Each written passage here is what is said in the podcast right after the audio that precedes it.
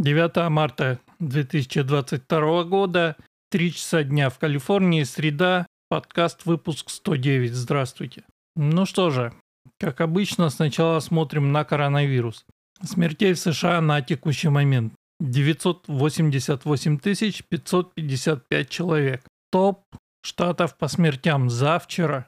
На первом месте Техас 120 человек, потом Джорджия Калифорния на третьем месте 97, потом Пенсильвания и Алабама. Судя по калифорнийским графикам, количество новых заболевших за каждый день упало до э, предомикронного значения в районе 5,5 тысяч сейчас. То есть так же, как было где-то в октябре, в ноябре. График активных кейсов вышел на горизонтали, даже немножко вниз идет, график смертей дневных все еще высоко, но тоже идет вниз. То есть омикрон мы, видимо, пережили.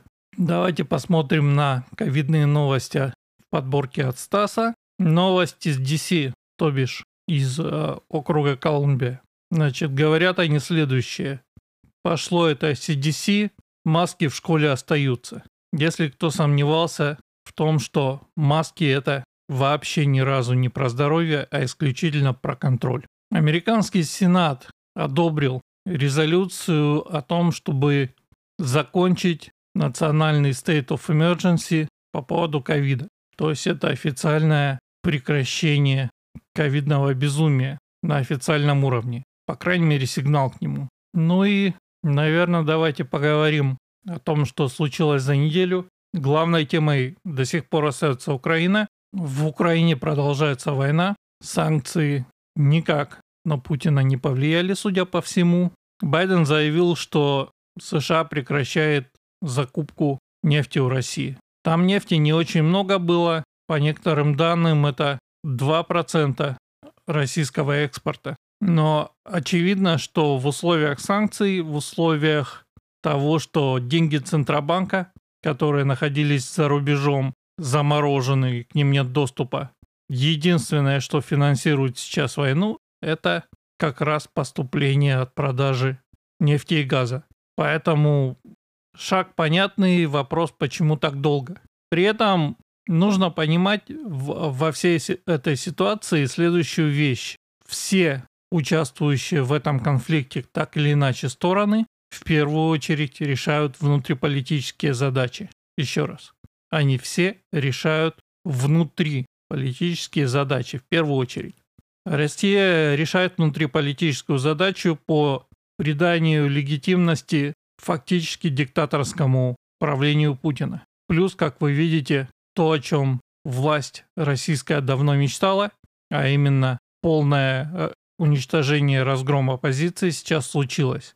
Закрыты все оппозиционные СМИ, Медуза продолжает работать, но она не, не находится на территории России. При этом она на территории России, скорее всего, уже заблокирована. Из тех, кто остался стоять, разгромлено э, эхо Москвы там и так далее по списку. Из тех, кто остался стоять, остался один Невзоров. Рекомендую смотреть его видео на Ютубе. То есть для России это следующий шаг после укрепления вертикали власти, который вертикалью которым укреплением Путин занимался все эти годы, переход к прямому диктаторскому режиму. Людей бросают в тюрьмы за антивоенные протесты, все альтернативные источники забанены, принят закон о фейках про войну, то есть про войну нельзя даже говорить, что это война. То есть так же, как было в свое время зачищено политическое поле, теперь зачищено опти... а, а, а, общественное, простите. Украина не выбирала эту войну, но понятно, что они тоже решают внутриполитические задачи, да, у них отжатый Путиным Крым, у них отжатые восточные территории, и у них война. НАТО и Северная Европа решают свои задачи.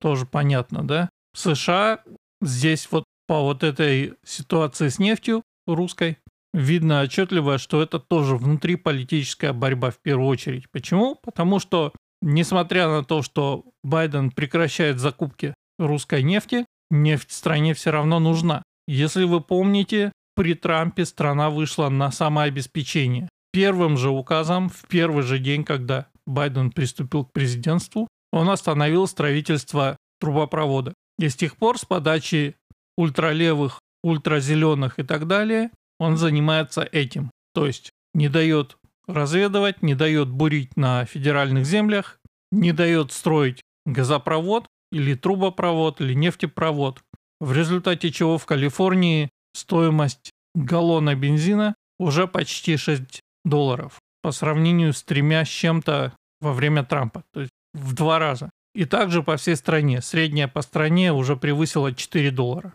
Хотя при Трампе где-нибудь в Техасе было 2,5, например. При этом Байден запрещает и борется с тем, чтобы нефтяная промышленность США работала. При этом Байден лезет в стратегические резервы нефти, а вместо России пытается договариваться с Саудовской Аравией, с Эмиратами, разморозить сделку с Ираном снова и с Венесуэлой. При этом Иран и Венесуэла ничем не отличаются от России. Они точно так же под санкциями и там, и там сидит по своему собственному Гитлеру. Последние итоги таковы. Саудиты не хотят разговаривать с Байденом и все сильнее критикуют политику США на Ближнем Востоке. С Ираном совершенно непонятно. Венесуэла, судя по всему, от переговоров тоже отказалась. Переговоры были о том, чтобы начать поставки нефти оттуда.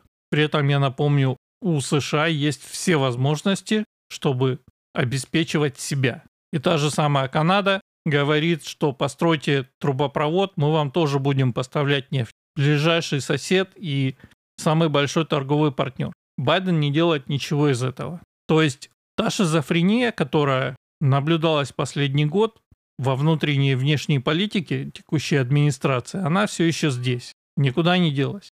Что еще? Из России выходит или вышла, прекратила бизнес огромное количество американских компаний. Кто не хотел выходить, на того давили так, что они вышли тоже.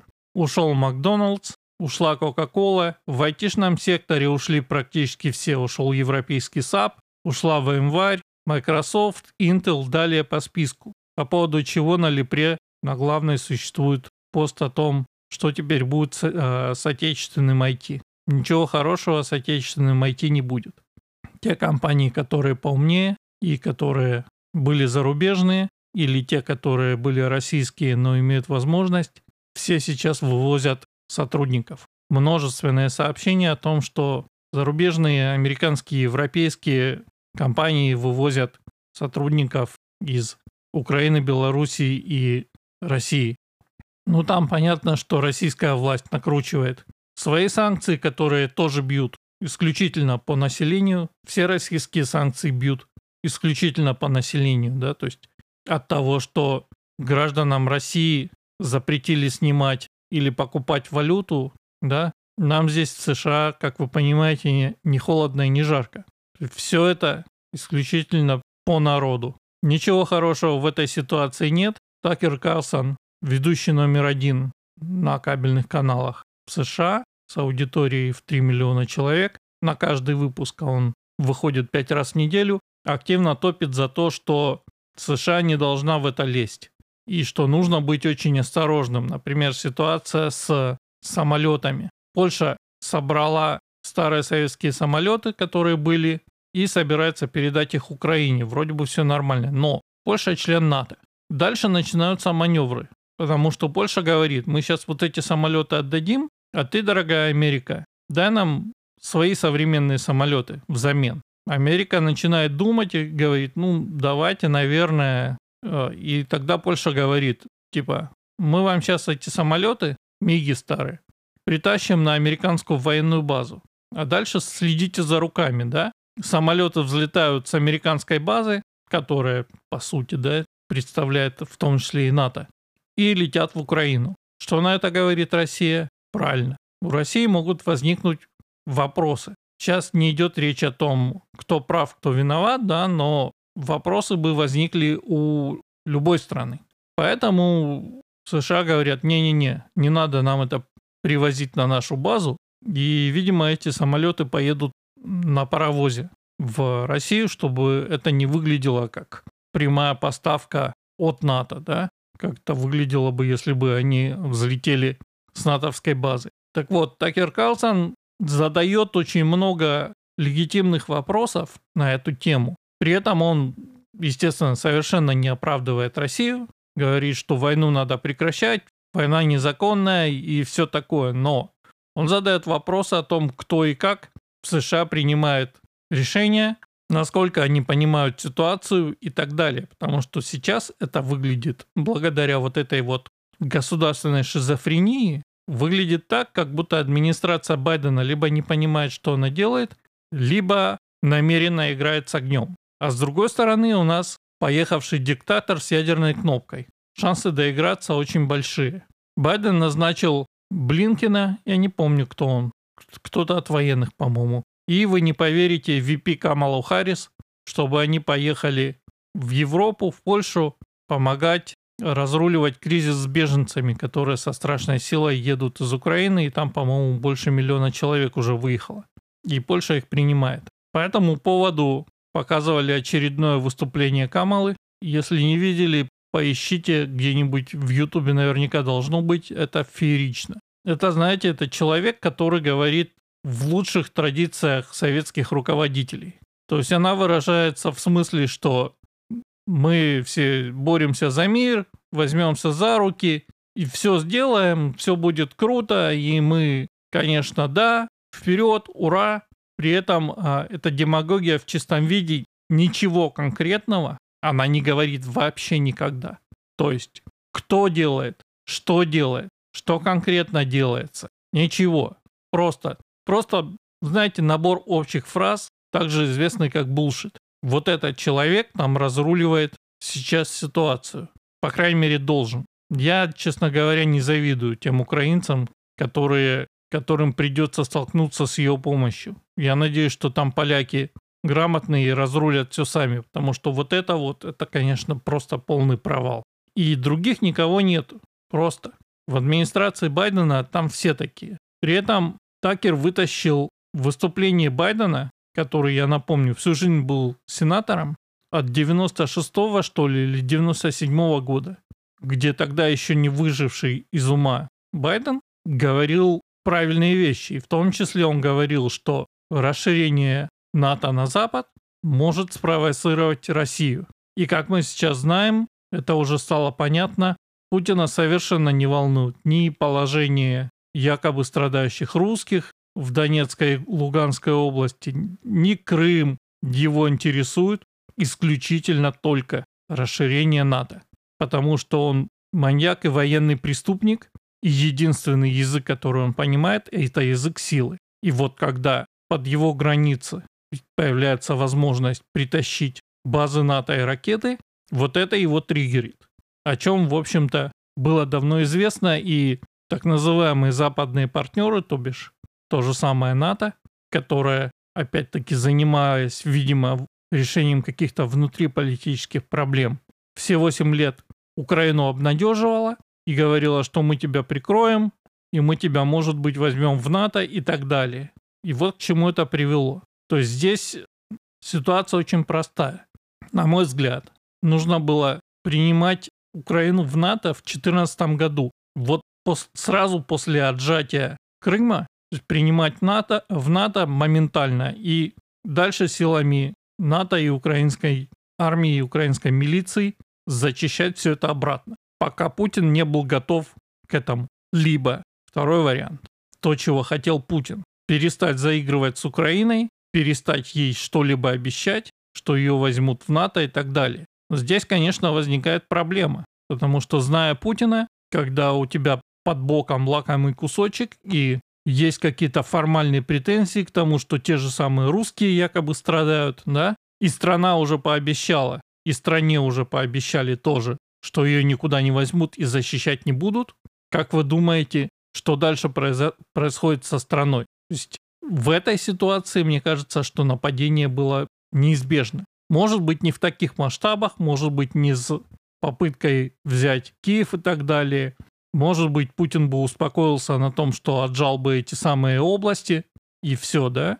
Но как бы что еще могло защитить Украину? Поэтому мое мнение все-таки, что Украину надо было принимать в НАТО моментально. И дальше уже Путин бы разбирался с фактом, с тем, что ракеты уже стоят, и база есть, и американские авианосцы уже здесь кружатся вокруг Крыма. Не с гипотетической ситуацией, что якобы НАТО может как-то там вступить в конфликт, а с тем, что все уже сделано и сделано быстро.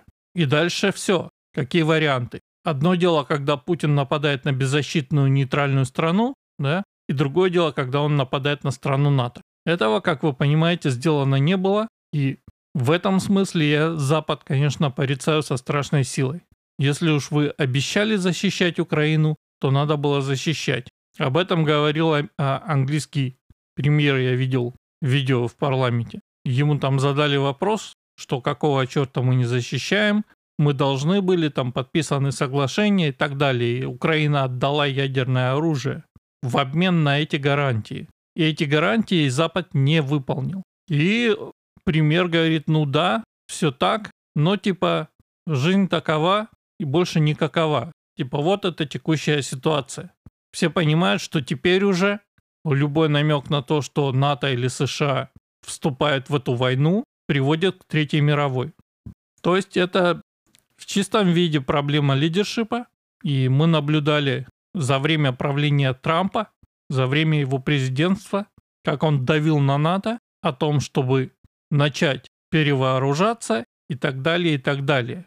То есть, по сути, последний раз кто кинул Россию, э, Украину, простите, это были демократы, и это был Обама, да? Теперь опять в власти демократы, Украина получила второй раз. Я считаю, что это проблема лидершипа, проблема руководства, проблема политической воли и того, что демократы не понимают, что они делают, к сожалению. Поэтому перспективы и прогнозы здесь у меня довольно безрадостные. И, скорее всего, война в Украине затянется. В общем, держитесь, мужайтесь, лучше еще впереди. На этом прощаюсь до следующей недели. Пока, услышимся.